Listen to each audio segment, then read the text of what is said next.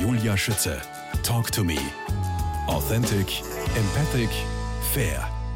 Klaus Schwertner, geschäftsführender Caritas-Direktor der Erzdiözese Wien, ausgezeichnet worden unter anderem mit dem Blogger Award für Zivilcourage 2019 und davor als Kommunikator des Jahres 2016. In ihrem Buch Gut Mensch zu sein gehen Sie auch Ihren eigenen Krisen auf den Grund.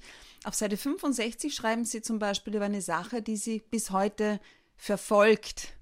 Die Sache mit dem unfairen Deutschlehrer. Inwiefern hat Sie diese Geschichte so ganz besonders geprägt?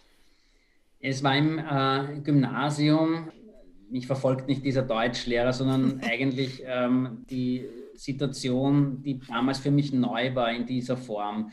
Ähm, ich habe in frühester Kindheit schon Ungerechtigkeiten sehr schlecht ausgehalten. Das heißt, vor allem natürlich, wenn ich selber betroffen war, war ich aber ein Kind, das sich gerne versteckt hat auch. Ähm, mhm. ähm, wenn wenn diese Ungerechtigkeiten da ähm, für mich spürbar geworden sind.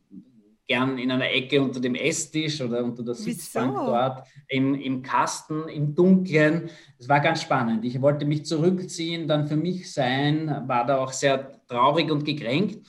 Später, dann im Gymnasium, war das erste Mal eigentlich, wo ich erlebt habe, dass ich gar nicht selber von Ungerechtigkeit betroffen war, ähm, in diesem konkreten Fall, sondern dass es Mitschülerinnen und Mitschüler waren und dass mich die mindestens genauso aufgeregt haben wie diese Situationen in frühester Kinder. Und ich war damals Klassensprecher und habe mich dann auch sehr dafür eingesetzt, habe mir überlegt, gemeinsam mit den anderen Schülerinnen und Schülern, was kann man denn da eigentlich dagegen tun? Ähm, wir haben begonnen, ähm, eine Art Schlachtplan ähm, auszu, äh, auszudüfteln, nämlich dass wir mal dokumentieren, was sind da für Vorfälle passiert, sind die überhaupt Vorfälle, die man als ungerecht bezeichnen kann. Und dann haben wir irgendwann ein Gespräch ähm, mit der Direktorin und auch dem Landesschulinspektor ähm, gehabt. Ich war irrsinnig nervös, kann ich mich erinnern, aber dann auch in der Situation eigentlich sehr selbstbewusst, weil ich ein weil ich gemeinsam auch mit meiner Stellvertreterin das Gefühl hatte, wir setzen uns da gerade für was Richtiges ein. Wir wollen niemandem was Böses, sondern wir wollen eigentlich, dass diese Ungerechtigkeiten aufhören. Und das war ein unglaublich positives Gefühl. Das war das erste Mal, wo ich mich bewusst auch so ähm, stark für andere eingesetzt habe, ähm, gegen Ungerechtigkeiten. Und das ist etwas, was bis zum heutigen Tag geblieben ist, dass mir das Freude bereitet. Damals ist es so ausgegangen, dass zuerst gar nichts passiert ist und dann im Semester hat es eine Stundenplanverschiebung gegeben und wir haben dann einen neuen Deutschlehrer bekommen. Und dann war aber irgendwie das Problem zwar auf die Seite geschoben, aber. Es war nicht alles gut. Es ah. war insofern nicht gelöst, dass ähm, wir es zwar für unsere Klasse lösen konnten, Aha. aber das natürlich, und das ist mir erst später, Jahre später so bewusst geworden, vielleicht andere Schülerinnen und Schüler jetzt eine mit negativere Situation haben. haben oder mit ihm zu kämpfen haben. Aber das ist ganz oft auch heute in der Arbeit so. Man setzt sich für etwas ein, man versucht, äh, Veränderung voranzutreiben und die stößt manchmal auch an, an, Grenzen. Und das ist hart zu erleben, muss ich ganz ehrlich sagen, weil ähm, es Ungerechtigkeiten noch sind, die in Wirklichkeit leicht lösbar wären. Da geht es darum, ähm, wie es pflegenden Angehörigen in Österreich geht und ähm, ähm, wie viel ähm, unbezahlte Arbeit, die ganz wichtige Arbeit ist, Frauen nach wie vor machen, nämlich speziell, wenn es um Kinderbetreuung oder um, äh, um pflegende Angehörigen äh, eben geht. Und hier gesellschaftlich sich dringend etwas ändern sollte und muss.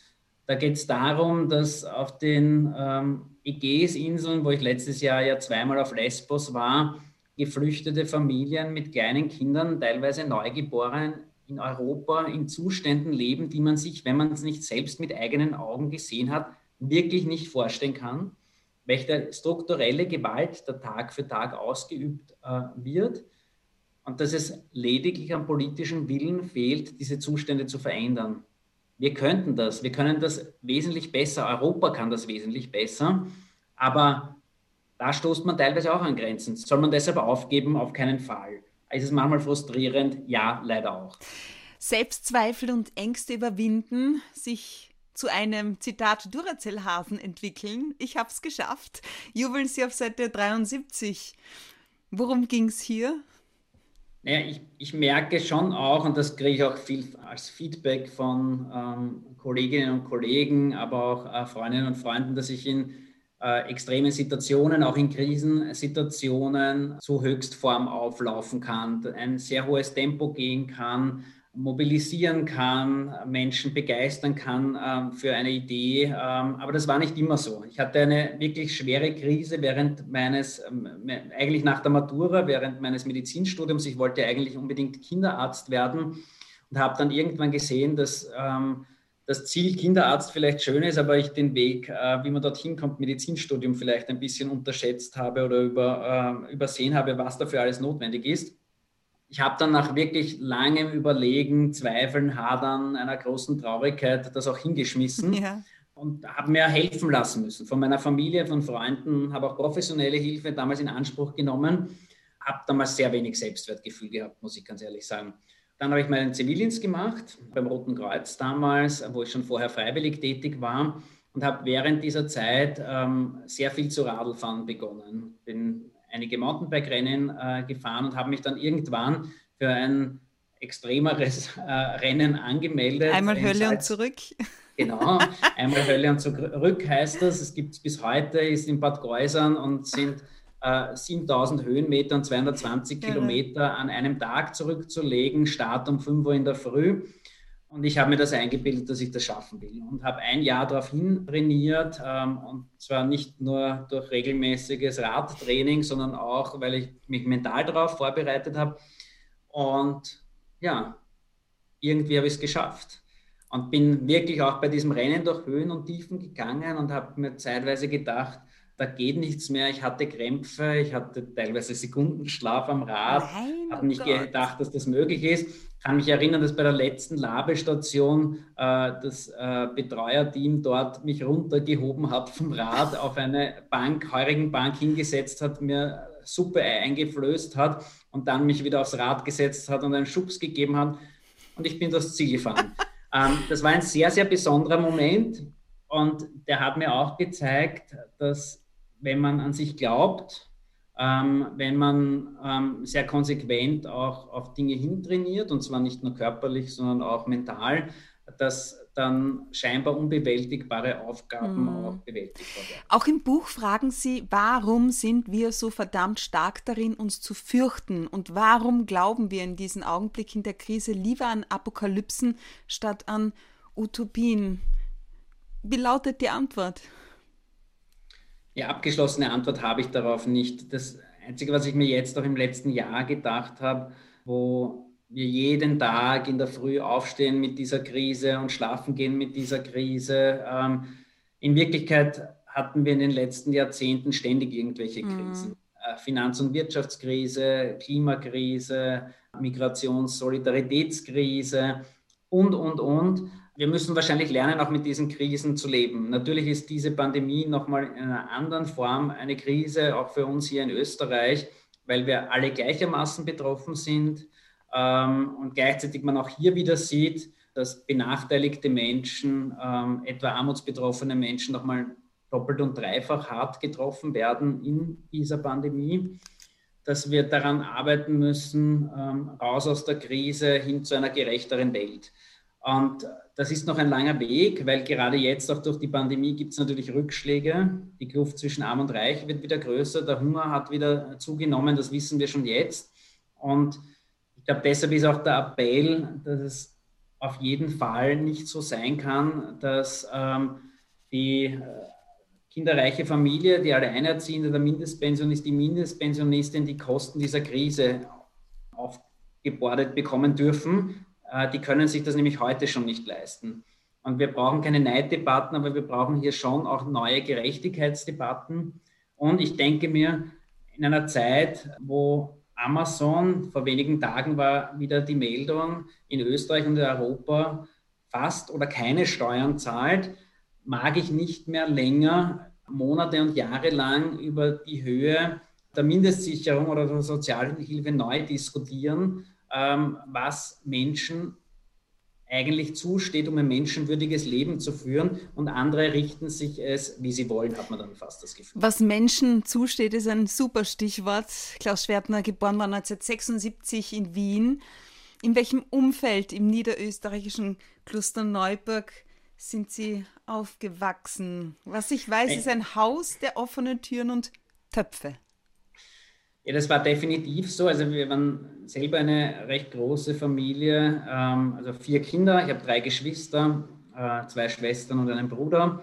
Meine Oma hatte überhaupt äh, zwölf Geschwister, eine sehr große wow. Familie in Ritzing im Burgenland.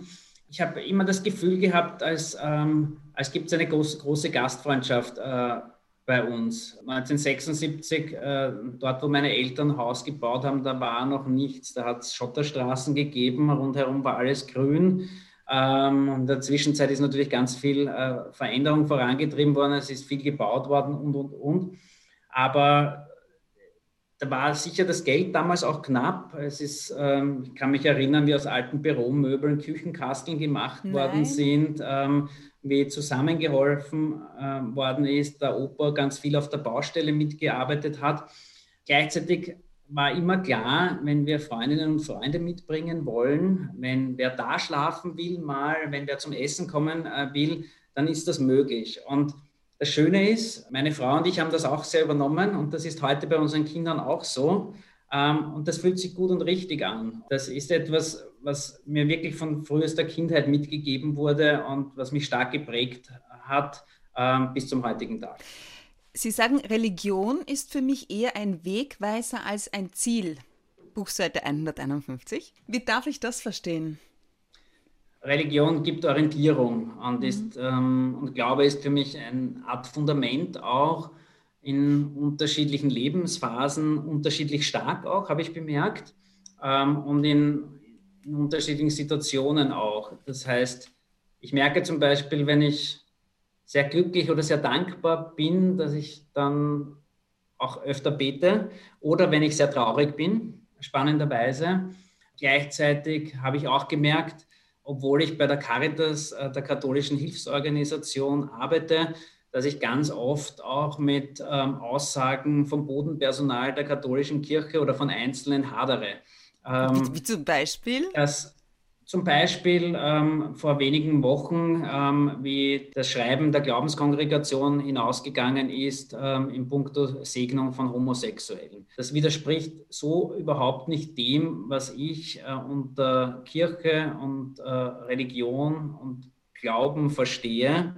Und ich war total froh, dass dann sehr rasch sich auch mehrere österreichische Bischöfe, auch deutsche Bischöfe zu Wort gemeldet haben da draußen auf dem Caritas-Gebäude hängt bis zum heutigen Tag eine Regenbogenfahne. Ganz viele Pfannen haben Regenbogenfahnen aufgehängt, weil ich glaube, dass es wichtig ist, auch mal, mal starke Signale zu senden, auch aus, von innerhalb der Kirche. Ich bin ganz fest davon überzeugt, und das habe ich sehr von meinem Chef, von Michael Landau, äh, gelernt. Glaube, hat, hat ganz viel mit Hoffnung und Zuversicht, mit Weite äh, zu tun ähm, und nicht mit, mit Angst und äh, Schuld. Und ich schreibe im, in diesem Kapitel gegen Ende auch, ähm, wie, wie ich mir Kirche im Jahr 2021 vorstelle, nämlich dass Liebe zuallererst Liebe ist und nicht Sünde. Und daran gilt es noch ein Stück weit zu arbeiten, gebe ich ganz ehrlich zu. Klaus Schwertner, Sie sind auch der Meinung, der Erlöser wird nicht kommen, sondern. Ja, dieser, dieser Satz ist natürlich provokant und ich bin schon öfter darauf angesprochen worden. Äh, er hat mir trotzdem sehr gut gefallen, weil er. Ja, mir gefällt er ja weil auch. Er, weil er einerseits ja sehr klar zu beantworten ist. Der Erlöser ist schon vor mehr als 2000 Jahren gekommen. Das heißt, wir müssen jetzt nicht auf ihn warten. Gleichzeitig ähm, soll er auch zum Ausdruck bringen, dass wir gerne auf Erlösung warten ähm, und uns nicht so gern damit beschäftigen, wie können wir selbst Erlöserin oder Erlöser werden äh, und jeden Tag ein Stück äh, positive Veränderung vorantreiben. Und wir reden uns da gerne auch aus. Wir mhm. sitzen zu Hause auf der Wohnzimmercouch oder hämmern in die Tasten, ähm, um wieder irgendein Empörungsposting rauszuknallen auf die Politik, auf die, ähm, was da draußen schon wieder Schreckliches passiert. Und ich bin ganz fest davon überzeugt, Veränderung, positive Veränderung beginnt nicht auf den großen Bühnen, beginnt nicht in den äh, Hinterzimmern der Mächtigen, sondern zuallererst bei uns selbst. Das sollten wir uns immer wieder fragen. Wie sind Sie eigentlich zur Caritas gekommen, nachdem Sie dann draufgekommen sind, okay, Kinderarzt, Studium, doch nicht meins? Also ich habe ja in Krems ähm, die Fachhochschule Gesundheitsmanagement dann besucht und auch abgeschlossen, habe dort die waren zwei so Berufspraktika, zweimal sechs Monate und das zweite habe ich schon bei der Niederösterreichischen Landeskliniken Holding äh, gemacht, wo ich dann auch direkt nach dem Studium zu arbeiten begonnen habe. Und es hat mir auch sehr gut gefallen. Ich war damals dann auch äh, Pressesprecher ähm, und habe die äh, Abteilung für PR und Öffentlichkeitsarbeit geleitet für die 27 Spitäler in Niederösterreich. Gleichzeitig bin ich schon vier Jahre, vier Jahre nach Krems gebändelt, dann drei Jahre nach St. Pölten gebändelt und haben irgendwie gedacht, dieses, dieses weite Pendeln ist irgendwie, irgendwie ähm, schwierig. Dann ist äh, im Jahr 2008 auch unser Sohn Severin auf die Welt gekommen. Und ich habe mir dann gedacht, ähm, eigentlich würde ich gern was anderes machen. Und die ganz einfache Antwort ist, ich habe ein Inserat ähm, in der Tageszeit im äh, Standard gesehen. Mhm und habe mich auf diese Stelle beworben und es hat ein Auswahlverfahren gegeben, relativ lang und relativ aufwendig. Ähm, das habe ich sogar überraschend gefunden. Dort bin ich dann als Bestgereiter hervorgegangen und habe dann im September 2008 bei der Caritas zu arbeiten begonnen. Mhm. Pressesprecher der Caritas Erzdiözese Wien. Klaus Schwertner, was mir noch immer so im Kopf jetzt geblieben ist, äh, diese Geschichte mit ähm, Sünde und Liebe. Caritas bedeutet ja übersetzt Liebe. Was bedeutet Liebe? Wo fängt sie an? Wo hört sie auf? Das ist ein sehr, sehr, eine sehr, sehr große Frage und ich kann sie, glaube ich, nicht beantworten. Ich habe eines, ähm, eines meiner Lieblingsbücher vom Erich Fromm ist ah. Die Kunst des Liebens, heißt, heißt glaube ich, genau. Das habe ich schon mehrere Male gelesen und das ist jetzt gut, dass ich drauf komme ähm, in, diesem, in diesem Gespräch, weil ich sollte es wieder mal lesen, weil jedes Mal, wenn ich es lese, komme ich auf neue Aspekte äh, drauf. Ich kann die Frage so nicht beantworten, weil es gibt ganz unterschiedliche Formen der Liebe, über die schreibt er ja auch. Gleichzeitig ist es sozusagen in der Caritas-Arbeit diese Aufmerksamkeit für alle Menschen, unabhängig davon, welche Religion sie haben, welches Geschlecht, welche sexuelle Orientierung, welche Herkunft, dass zuallererst der Mensch in seiner unteilbaren Menschenwürde zählt. Und das macht für mich diese Caritas-Arbeit auch aus. Und das wird äh, allein an 1600 Orten in ganz Österreich spürbar. Überall dort passiert Caritas-Arbeit. Das wird deutlich, ähm, aber überall dort, wo sich Menschen für andere einsetzen ähm, füreinander da sind. Das können ganz, ganz unterschiedliche Dinge sein.